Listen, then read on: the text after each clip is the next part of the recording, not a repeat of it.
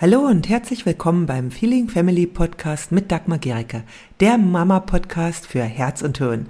Hier geht es um ein bedürfnis- und bindungsorientiertes Familienleben, in dem auch du nicht zu kurz kommst und auch deine Kinder nicht. Ich wünsche dir viel Freude beim Hören der nächsten Episode. Dein Kind hört nicht auf dich. Diesmal geht es darum, woran das liegen kann und aber auch, was da hilft. Vielleicht kennst du das, ja, dass du sagst, nun hör mir doch mal endlich zu. Oder das habe ich doch schon tausendmal gesagt, ja. Kannst du nicht einmal beachten, was ich sage, einmal hören? Und das ist anstrengend natürlich. Ja, das ist äh, herausfordernd für uns als Eltern. Wir wollen gerne, dass unser Kind beachtet, was wir sagen. Und doch, unser Kind macht das nicht, um uns zu ärgern.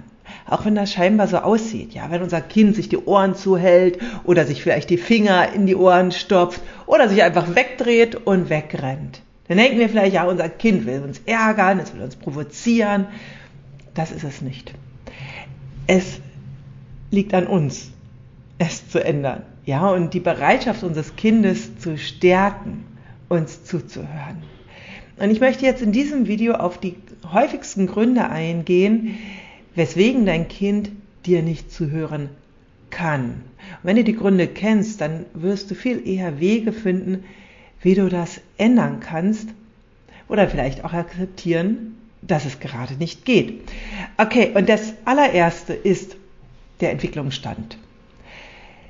Eltern haben manchmal gar kein äh, wirklich, also eine Idee davon, ob ihr Kind in dem Alter bereits in der Lage ist, aufzunehmen, was sie zu ihm sagen. Viele Eltern reden zu viel. Ja, also zu viele Worte, zu viele Sätze. Und ich weiß, ich habe das früher auch gemacht. Weil wir denken, unser Kind, wenn wir das einfach ihm nur richtig genug erklären und lange genug erklären, dann wird es einfach verstehen, worum es uns geht. In vielen Situationen ist, also wenn, gerade wenn du noch ein kleines Kind hast, was zwei oder drei Jahre alt ist, ist es einfach rein von seiner Gehirnentwicklung noch nicht in der Lage, komplexe Sätze aufzunehmen und zu verarbeiten. Und was es macht, ist, es macht zu. Ja, es ist einfach überfordert in dem Moment. Es macht zu. Deswegen ist ganz wichtig, ist dein Kind überhaupt in der Lage, das aufzunehmen und zu verarbeiten von seinem Entwicklungsstand her. Kinder brauchen Zeit für ihre Entwicklung und Kinder sind keine kleinen Erwachsenen, ja, die also wirklich schon das nachvollziehen können, was wir sagen können. Also vieles ist ihnen manchmal einfach unbegreiflich und äh, ja, ein Jahr, zwei, drei, vier Jahre später verstehen sie das, ja. Deswegen schau einfach, ist mein Kind gerade in der Lage, es will dich nicht ärgern, es ist vielleicht einfach noch nicht in der Lage. Und das andere, also ein weiterer Grund ist, dein Kind hat ein starkes Bedürfnis nach Autonomie gerade. Und wenn sein Autonomiebedürfnis wenig Raum findet, während des Tages oder auch während der Tage, dann äh, drückt es es durch Verweigerung von Zuhören aus. Also damit drückt es sein Autonomiebestreben aus. Ja, und es gibt eben äh, bei Kindern ist das ganz wichtig, so ab äh, dem äh, zweiten Lebensjahr erwacht immer stärker das Autonomiebestreben in ihm. Und gerade wenn sie schon einen sehr getakteten Alltag haben, ist vielleicht zu wenig Raum für das Kind, dem nachzugeben. Ja, und deswegen schau, äh, wo kann sein, dein Kind sein Autonomiebestreben genügend entwickeln und nachgeben, nachgehen. Ja, also das ist, weil, wenn es diesen Raum nicht hat, dann wird es es in Situationen machen, die für dich, für dich vielleicht völlig unpassend sind. Das dritte ist anscheinend genau das Gegenteil. Ja, aber auch das spielt eine Rolle. Ähm, Kinder, erstmal grundsätzlich, und das betrifft es wirklich immer, Kinder wollen kooperieren. Ja, sie sind angelegt als soziale Wesen und sie wollen kooperieren mit uns Eltern. Wenn sie es nicht können, stehen einfach Gründe dem entgegen. Und ein weiterer Grund ist, dass gerade die Verbindung nicht stark genug ist zwischen euch. mit einem Baby fällt es uns unglaublich leicht, die Verbindung zu halten, weil sie das so einladen. Aber gerade wenn vielleicht dein Kind schon tagsüber in der Kita ist, dort viele Stunden verbringt, dann braucht es erstmal wieder, dass dieser Bindungsspeicher aufgefüllt wird, bevor es in der Lage ist zu kooperieren. Weil Kinder kooperieren, wenn sie gut gebunden sind. Also das ist eine ganz, ganz wichtige Voraussetzung. Und es kann dir dann einfach nicht zuhören. Ja, weil der es so bindungshungrig ist. Ja, also das ist ein ganz, ganz starkes Grundbedürfnis im Kind. Bindung bedeutet Sicherheit und Sicherheit ermöglicht ihm zuzuhören. Also füll die Bindungsspeicher deines Kindes auf.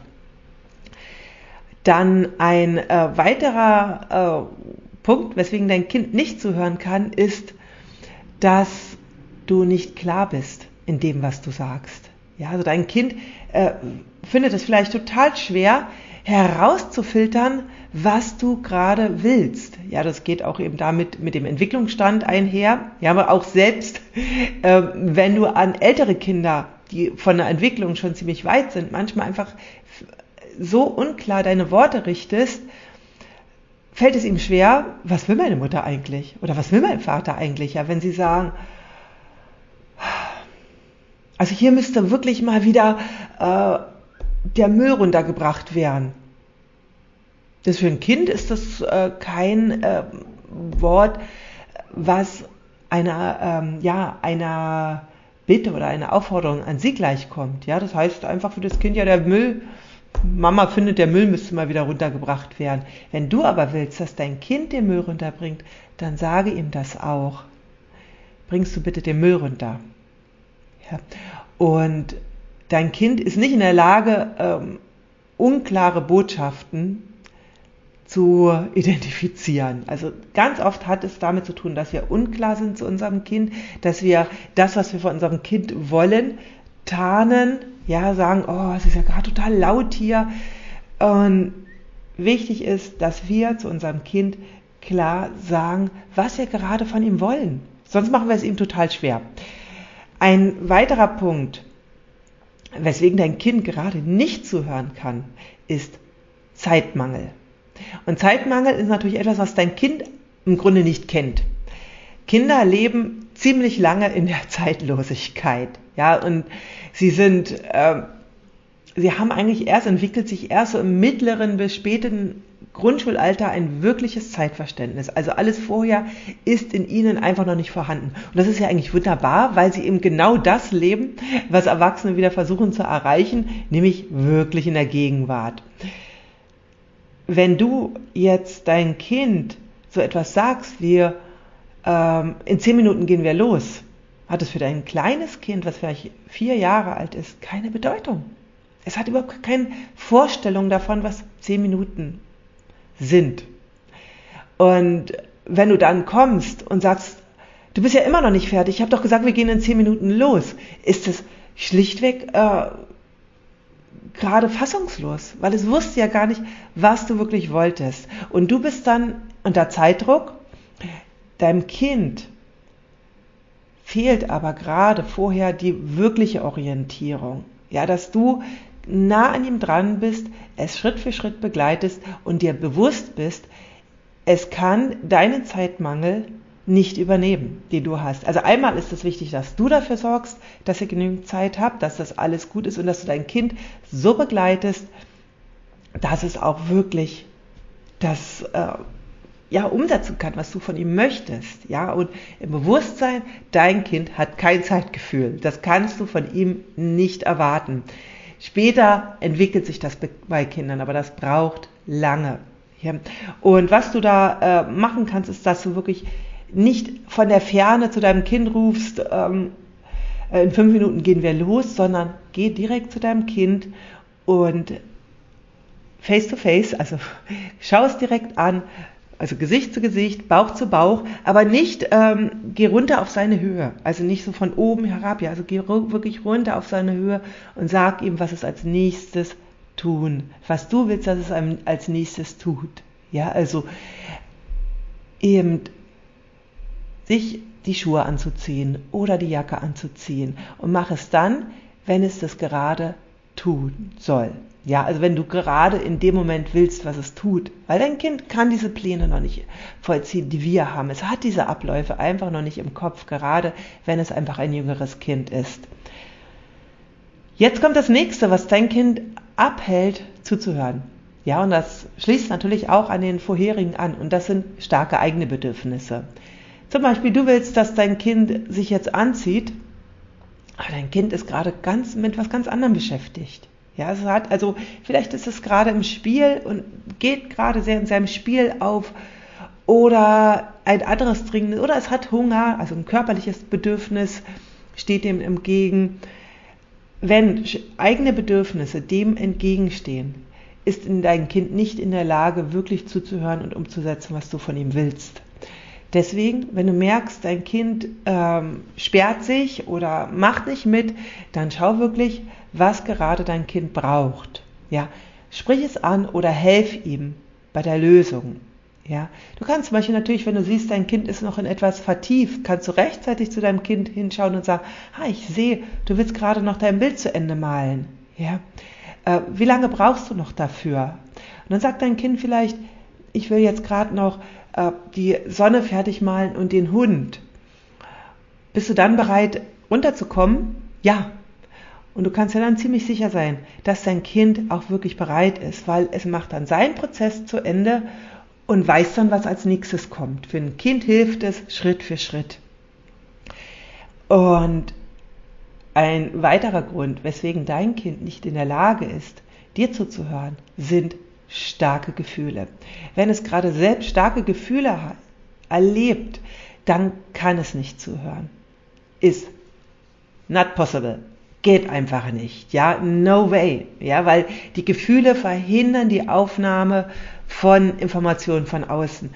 Das heißt, es in dem Moment ist erstmal wichtig, dass du dein Kind bei seinen Gefühlen begleitest, ja, dass du ihm den Raum gibst für seine Gefühle und es nicht noch mit zusätzlichen Informationen überforderst, wie, nun hör mir doch mal zu, ja, also das ist, in dem Moment geht das bei deinem Kind nicht. Ja, das fällt auch Erwachsenen schwer, selbst Erwachsene, wenn wir in starken Gefühlen stecken, sind wir auch nicht in der Lage, zuzuhören, weil andere Bereiche angesprochen werden von unserem Gehirn durchs Zuhören, also wenn wir Informationen aufnehmen sollen, als wenn wir in starken Gefühlen drin stecken. Also das ist äh, entscheidend, dass du dann wirklich, dann steht gerade erstmal was anderes an. Und erst wenn dein Kind wirklich wieder äh, durch deine Hilfe sich regulieren kann, konnte, dann ist es in der Lage, wieder etwas aufzunehmen.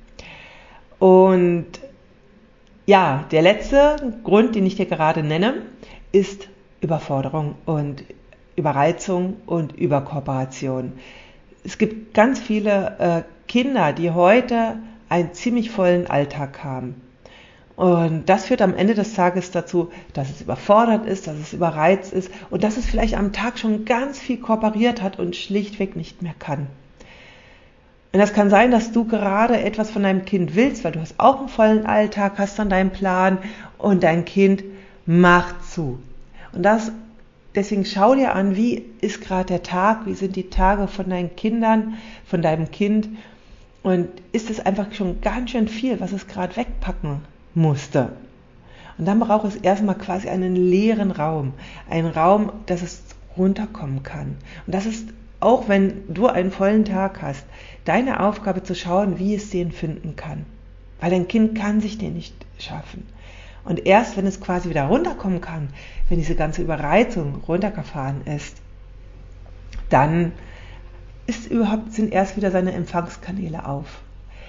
Gut, das sind so die wichtigsten Gründe, weswegen dein Kind nicht in der Lage ist, dir zuzuhören. Und ähm, ja, wenn du mehr wissen willst darüber, was du tun kannst, ja, und was auch, oder wenn du nochmal tiefer in die einzelnen Gründe eingehen willst oder mehr Wissen dazu haben willst, dann schau dir mal meinen Kurs an, sieben Gründe, warum Kinder nicht kooperieren und wie du ihnen das Kooperieren erleichterst. Weil da gehe ich ganz genau nochmal auf die verschiedenen Gründe ein. Du kriegst sehr viele Informationen, wo gerade dein Kind steht und du bekommst vor allem ganz, ganz konkrete Lösungsstrategien, die deinem Kind helfen und dir die Verbindung zu stärken und die Kooperation zu erleichtern, ja, sodass euer Alltag sich sichtbar entspannen kann.